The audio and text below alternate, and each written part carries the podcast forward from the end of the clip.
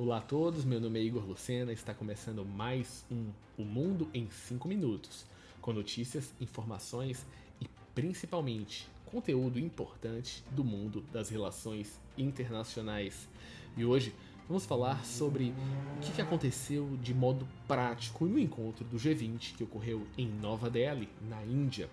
Isso porque os membros do G20 aprovaram por unanimidade a adesão da União Africana como membro permanente do bloco.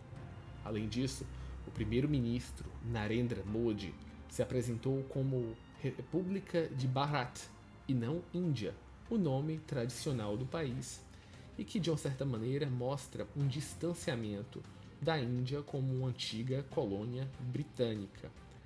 Mas o ponto principal para o Brasil foi a questão da transição energética o fato do Brasil ter se reunido com outros países, como a Arábia Saudita, a União Europeia e os Estados Unidos, para buscar um entendimento em conjunto de como, de fato, vamos sair, ou pelo menos uh, transgredir do mundo de energia fóssil. Mas o ponto principal não foi adereçado é que qual seria a saída? Muitas pessoas falam do hidrogênio verde, da questão de carros elétricos, mas o ponto principal é que uma transição energética ela não vai ser única. Cada nação, dado as suas especificidades, vai fazer uma transição que tenha mais sinergia com as suas próprias características. E o Brasil não vai ser um ponto fora dessa curva. Além disso, falamos também sobre o Federal Reserve, o Banco Central Americano, que coloca as previsões de crescimento da economia americana para cima do esperado e isso vai fazer com que provavelmente as previsões dobrem de tamanho. E tudo isso significa que os Estados Unidos devem continuar sendo a maior economia do planeta, e as previsões de que a China ultrapassaria a América nos próximos 10 anos aparentemente estão exageradas. Isso porque a China vive agora um momento uh, de deflação nos preços e um nível de crescimento que vai ficar em torno de 2 a 3%, sem contar nos problemas do chamado shadow banking. Então, na prática, o que nós vamos assistir ah, nas próximas décadas vai ser uma consolidação dos Estados Unidos e a possibilidade de como a China de fato vai resolver os seus problemas internos, algo que já era esperado por uma nação que não tem dados tão críveis e assertivos e que vinha sendo contestada há bastante tempo.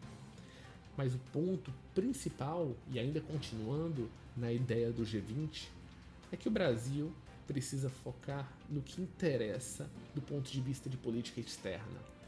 E o nosso ponto principal é o acordo de livre comércio com a União Europeia. Isso porque o nosso bloco de comércio, o Mercosul, vem sendo estagnado e preso a amarras políticas e pontos de vista, muitas vezes ideológicos, desde sua criação. E a visão de que um bloco econômico pode sobreviver apenas com seus próprios membros se mostra equivocada.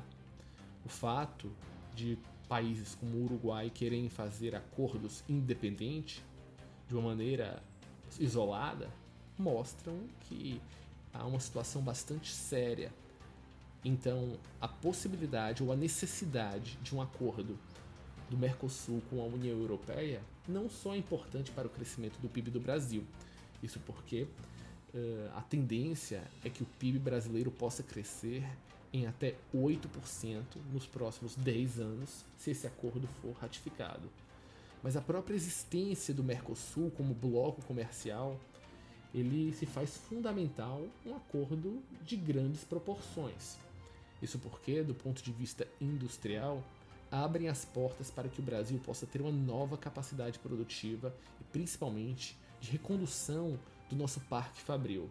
E claro, vai abrir as portas da Europa para os nossos maiores itens de exportação. Então, na prática, se estamos falando do Brasil agora presidindo o G20, precisamos utilizar todas as estruturas que temos hoje para avançar no acordo do Brasil e do Mercosul com a União Europeia. E assim avançamos também no desenvolvimento do nosso país. E a gente encerra por hoje o Mundo em 5 Minutos. Comigo, Igor Lucena. Até amanhã!